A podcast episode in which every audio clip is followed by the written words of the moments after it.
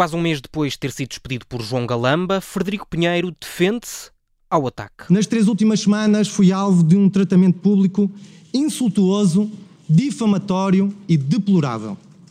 Enquanto cidadão anónimo, sem poder de decisão, fui ameaçado pelo SIS.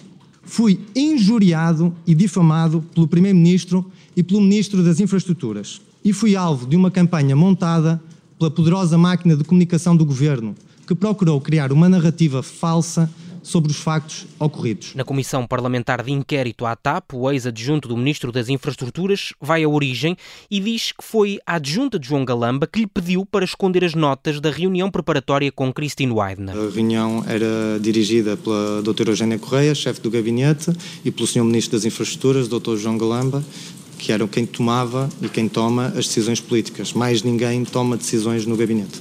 Depreendo do Dr. Frederico que isso é um sim. O Ministro João Galamba disse para não se enviar estas notas a esta comissão de inquérito. Essa indicação foi dada pela senhora chefe do gabinete na presença do senhor ministro. Frederico Pinheiro explica que usava o computador para tirar notas de todas as reuniões em que participava e que todos os membros do ministério sabiam disso, contrariando assim as declarações de João Galamba, que disse desconhecer a existência destas notas.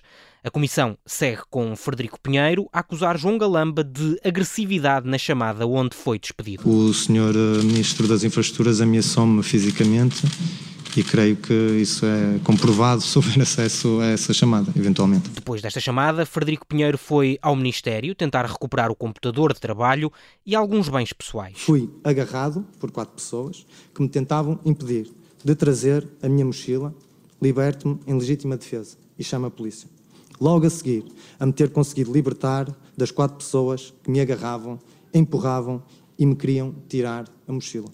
E faço porque sou o agredido e não o agressor.